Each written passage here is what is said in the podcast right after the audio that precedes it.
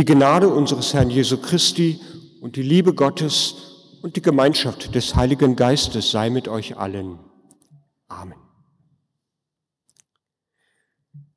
Sind Sie schon da, liebe Gemeinde, oder noch unterwegs?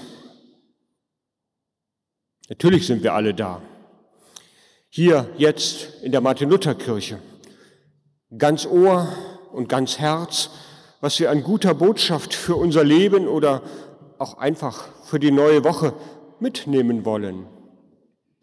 Dafür haben wir uns ja schließlich auf den Weg gemacht heute Morgen. Und doch ist meine Frage, glaube ich, berechtigt. Sind Sie schon da? Wir alle leben in Übergängen. Für die Schülerinnen und Schüler gehen in einer Woche die Ferien zu Ende. Ich gucke euch Konfirmanden an, Leonid und Max und euch dort hinten. Für euch gehen in einer Woche ach, leider schon die Ferien zu Ende. Sechs Wochen durchatmen, ohne Lerndruck, Zeit haben für Dinge, die euch wichtig waren und ganz bestimmt einfach mal ausschlafen. Oder, falls ihr verreist wart, mal was anderes sehen, andere Anregungen bekommen, kurz Kraft tanken. Für den Kopf und für den Geist und für den Körper. Und doch, ich weiß nicht, wie es bei euch als Konfirmandin und Schülerin ist, bei mir war das immer schon so in der letzten Woche vor den Ferien. Irgendwie war der Kopf immer schon bei dem, was dann übernächste Woche wieder kommt. Leben im Übergang. Vor vier Tagen bekam ich eine E-Mail von einer ehemaligen Konfiteamerin, die mich um ein Gutachten für eine Stiftung bat. Sie hat die Mühen eines anstrengenden Aufnahmeverfahrens geschafft und beginnt im Herbst mit ihrem Studium in Berlin. Aufnahmetests, Wohnungssuche, Umzug und natürlich Vorfreude und Spannung auf das Leben im Studium in der Hauptstadt mit all den vielen Angeboten. Und hier in Detmold aber auch Abschied nehmen von der Kindheit, von der Jugend, ein Stück weit ja auch Auszug aus dem Elternhaus. Leben im Übergang. Das genaue Gegenteil bei einem Gespräch mit einer Frau unserer Gemeinde. Da erzählt sie mir, dass sie in wenigen Monaten in den Ruhestand geht. Sie erzählt das mit einer Mischung aus Vorfreude und Spannung. Wie wird das wohl werden? Wie werde ich meine Zeit gestalten? Ich habe so viele Pläne und gleichzeitig, wo fange ich an damit? Mancher von Ihnen kann das vielleicht nachvollziehen. Leben im Übergang. Leben im Übergang in extremer Form erleben Menschen, die Abschied nehmen mussten von einem lieben Angehörigen. Der vertraute Ehepartner, Mutter oder Vater, Schwester oder Bruder, der Teil des eigenen Lebens war, ist nicht mehr da. Das Leben muss neu geordnet werden. Organisatorisch natürlich, aber vor allen Dingen im Herzen. Ein mitunter langer und steiniger Übergang und Übergang im Leben eben. Bei genauem Betrachten werden Ihnen, liebe Gemeinde, vielleicht noch ganz andere Übergänge einfallen, die Sie in Ihrem Leben schon erlebt haben. Übergang, das heißt Aufgeben von Gewohntem und Herantasten an Neues. Wie wird das? Was wird Sicherheit geben? Was wird mir helfen? Eigentlich, liebe Gemeinde, sollte Leben im Übergang für Menschen, die mit Gott in ihrem Leben unterwegs sind, gar nichts Fremdes sein. Die Bibel erzählt uns von Anfang bis zum Ende immer wieder von Übergängen. Erinnern Sie sich? Adam und Eva, bei denen fängt es an. Selbst verschuldet. Den paradiesischen Lebensraum müssen sie verlassen. Übergang. Abraham und seine Nachkommen brechen im Vertrauen auf Gottes Verheißung auf aus dem bekannten Leben in eine Zukunft, die sie noch gar nicht richtig sehen können. Das daraus entstandene Volk Israel muss immer wieder aufbrechen aus Hungersnot, aus Sklaverei, aus Wüstenzeiten, sogar aus dem gelobten Land in die erneute Gefangenschaft in Babylonien, später, Gott sei Dank, auch wieder zurück. Und Menschen, die Jesus begegnen, Fischer und Zöllner, aus Not und Schuld gerettete und befreite, auch sie brechen auf in ein neues Leben. Nur ein paar Beispiele. Also, Leben im Übergang das gehört eigentlich für Menschen, die mit Gott leben, untrennbar dazu. Im Hebräerbrief, relativ am Ende unserer Bibel, wird das zusammengefasst mit dem Satz, wir haben hier keine bleibende Stadt. Da ist noch eine andere Dimension drin, die wir gleich hören werden. Und dann ist da Paulus. Von ihm bekomme ich zwei Hinweise zum Leben im Übergang, die mir Mut machen, Worte in unserem Predigtext, der für den heutigen Sonntag vorgeschlagen ist und den wir eben als Epistel gehört haben. Haben Sie noch im Ohr, wie Paulus die Christen in Philippi anredet? Meine Schwestern, meine Brüder und Schwestern. Für viele Menschen ist diese Anrede heute eher fremd. Vielen kommt sie vor wie eine fromme Floskel. Aber für Paulus war das keine Floskel. Aus seinen Worten spricht eine ganz tiefe Verbundenheit. Sie, die Christen in Philippi und der Apostel Paulus, die sind seit langem einander zugetan. Erst vor kurzem hat Paulus das wieder in einem deutlichen Zeichen erlebt. Er ist im Gefängnis und seine Schwestern und Brüder in Philippi, die haben davon erfahren. Und sie haben sogleich untereinander Geld gesammelt und es Paulus per Bote zukommen lassen. Wir müssen wissen, damals im Gefängnis sitzen heißt trotzdem, Menschen haben, die außerhalb des Gefängnisses sind, die brauchte man, um, damit sie für das Essen sorgten oder auch rechtliche Begleitung. Das kostete Geld. Für Paulus war diese finanzielle Unterstützung eine freudige Überraschung. Und so bedankt er sich in seinem Brief überschwänglich für dieses Zeichen der Verbundenheit. Wie gut muss das tun, zu sehen und zu spüren, es gibt in der Ferne Freunde oder Schwestern und Brüder, die an ihn in seiner Not denken, die ihm Gutes tun, im Übergang. Und bestimmt haben sie auch für ihn gebetet, so wie Paulus es immer wieder tut, für die Gemeinden und die Menschen, die in den Gemeinden zu Hause sind. Wir können in seinen Briefen davon immer wieder lesen. Leben im Übergang.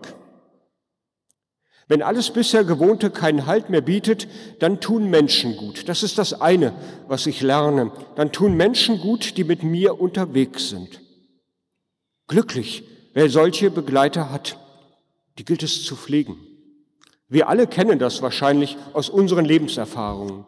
Und euch, Leonid und Max, wünsche ich für euren weiteren Lebensweg, dass ihr immer wieder diese Begleiter an eurer Seite habt.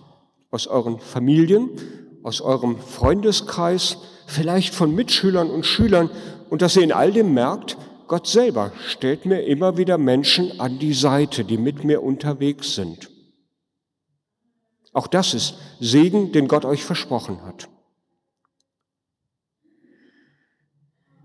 Früher, da war Paulus einmal wer.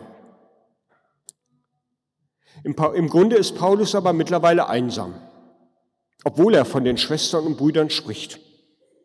Früher war Paulus wer, da war er eingebunden in die große Bewegung der pharisäischen Gemeinschaft im Judentum. Da hatte er sich einen Namen gemacht, da hatte er gute Beziehungen, er war überzeugt, eine ganz wichtige Mission zu haben, nämlich die Abtrünnigen verfolgen überall in der Welt sie aufzuspüren, anzuklagen. Alle Anhänger des Jesus von Nazareth, die waren in seinen Augen solche Abtrünnigen. Aber das ist nun lange her. Das ist nicht mehr sein Leben und über das, was ihm einmal wichtig war, da kann er jetzt nur noch schreiben in unserem Predigtext, vielleicht haben Sie es noch im Ohr, das, wofür ich mich früher einmal ereifert habe, erachte ich jetzt für Dreck harte Worte. Und damit hat er natürlich auch seine Freunde von damals, die ähnlich dachten wie er, verloren. Übergang, ein Bruch zu seinem bisherigen Leben, den Paulus eben erlebt, und ein Stück weit auch Einsamkeit. Und auch später als Lehrer und Seelsorger der ersten christlichen Gemeinden, da hat Paulus sich nicht nur Freunde gemacht. Er konnte sehr hart sein, geradezu rechthaberisch gegenüber anderen Lehrern. Manchmal hat er die abgekanzelt und vor ihnen gewarnt, wenn er den Eindruck hatte, sie würden das Evangelium anders lehren, als er es verstand. Und so hatte er eben nicht nur Freunde, auch nachdem er nun diesen, auf diesem Weg des Übergangs war. Und in dieser Einsamkeit brennt in ihm die Sehnsucht nach einer Gemeinschaft. Und da ist er dankbar für die Brüdern und Schwester in Philippi. Die, die ihn verstehen können, weil sie selber so einen Bruch in ihrem Leben hinter sich haben. Das Zweite, was kann uns helfen beim Übergang? Paulus schreibt, Christus will ich erkennen. Christus will ich erkennen. Ich stutze einen Moment. Hat er das nicht schon? Hat sich Christus ihm nicht schon überdeutlich gezeigt, damals vor, vor Damaskus, als Paulus unterwegs war und plötzlich ihm Christus erschien und er ihn er völlig geblendet war für einige Tage und erst nach einer Weile ihm die Augen aufgingen für die wahre Wahrheit? Ja, aber das war eben nur der Anfang. Damals ist er herausgerissen worden aus seinem zwanghaften Wahn, alle Irrlehrer zu verfolgen, aber seither lebt er immer noch in diesem Dazwischen. Und er sagt offenherzig, ich hab's noch nicht ergriffen, so unser Predigtext. Ich bin noch nicht vollkommen. Ich bin noch dabei zu vergessen, was hinter mir liegt. Ich strecke mich aus nach dem, was kommt. Hören Sie, Übergang für Paulus. Und so ausgestreckt zwischen diesen zwei Polen seines Lebens, da sitzt er nun einsam im Gefängnis, ein alter Mann. Der Maler Rembrandt hat den alten Paulus im Gefängnis gemalt. Ich habe Ihnen eine Kopie des Bildes mitgebracht, das im Original in der Staatsgalerie in Stuttgart hängt. Nehmen Sie sich vielleicht einmal einen Moment vor. Es ist erstaunlich, finde ich, was der Maler alles gesehen hat und uns zeigt. Ich nehme Sie mal mit auf den Weg, weil dieses Bild ist ja ein bisschen dunkel, typisch für Rembrandt. Die Bilder sind immer dunkel und man muss sehr genau hinschauen. Und auf einer Kopie wie diesem wird das noch etwas schwieriger. Paulus sitzt auf einer Liege in seiner Zelle. Ein zerfurchtes Gesicht, faltige, vom Alter gezeichnete Händen. Und der Blick, die Augen sind in die Ferne gerichtet, obwohl die Zelle, das kann man hier schon erahnen, eigentlich sehr eng ist. Erstaunlicherweise flutet ganz viel Licht diesen Raum, flutet durch das vergitterte Zellenfenster oben links in der Ecke. Merken Sie, ein ganz kleines Fenster nur, relativ schwach beleuchtet, aber in der Mitte des Bildes ganz kräftiges Licht.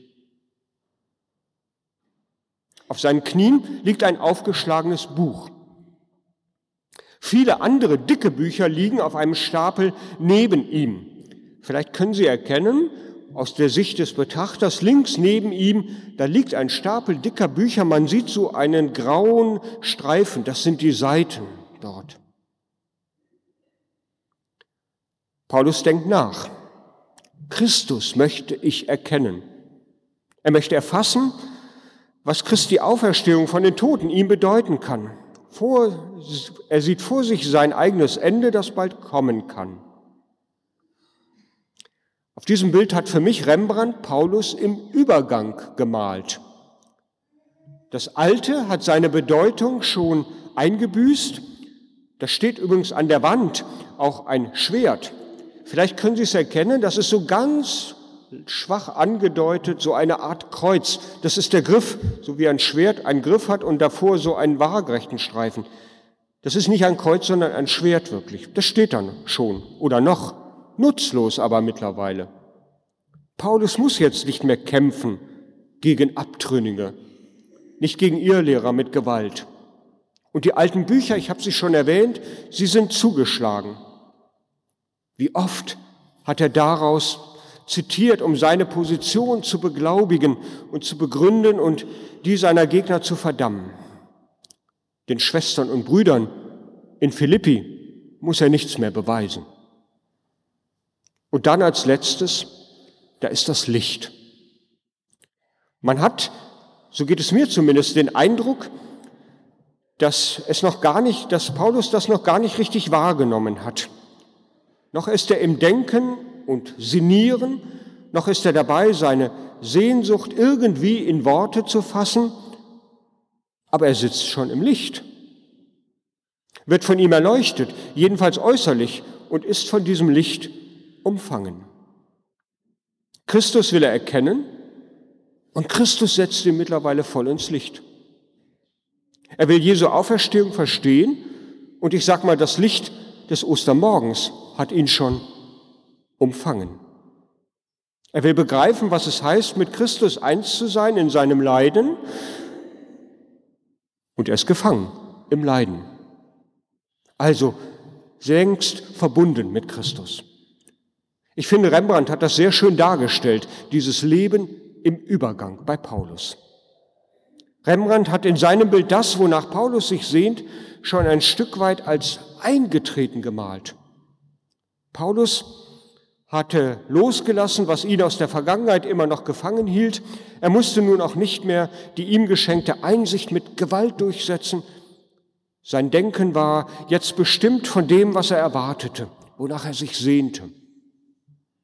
Er war sich im Klaren, dass er diese Wahrheit nicht durchsetzen musste, sondern dass sie ihm und denen, mit denen er sich, mit denen er vor kurzem noch im Streit lag, irgendwann zeigen würde. Das ist das Zweite, was wir, glaube ich, von Paulus lernen können. Wir sind schon mit hineingenommen seit Kreuz und Auferstehung in das neue Leben. Noch im Alten, aber schon mit hineingenommen. Und das will uns Mut machen für die Übergänge. Ich komme zu meinem Anfang zurück. Wir leben ein Leben im Übergang. In den Übergängen, die ich anfangs beschrieben habe und vielleicht viele weitere, die Sie auch kennen. Und ja auch noch viel grundsätzlicher. Wir sehen das Böse in der Welt, wir sehen, wie furchtbar Menschen miteinander umgehen, wir sehen auch, wie alles, was gut und schön ist, weil Gott es gut und schön geschaffen hat, den sogenannten Gesetzen des Marktes ausgeliefert wird. Pflanzen und Tiere, der Boden, die Luft, das Wasser. Wir sehen, wie all das dem Streben nach Gewinn geopfert wird. Was wird wohl mal daraus werden? Große Sorgen machen sich breit in der Welt. Leben auch hier im Übergang, also viel grundsätzlicher. Und zugleich wissen wir, Christus hat uns eine Art, eine ganz neue Art des Lebens in Aussicht gestellt. Es ist nicht das Paradies des vollendeten technischen Fortschritts, das wird es, glaube ich, nicht sein, aber es wird ein Leben sein im Frieden.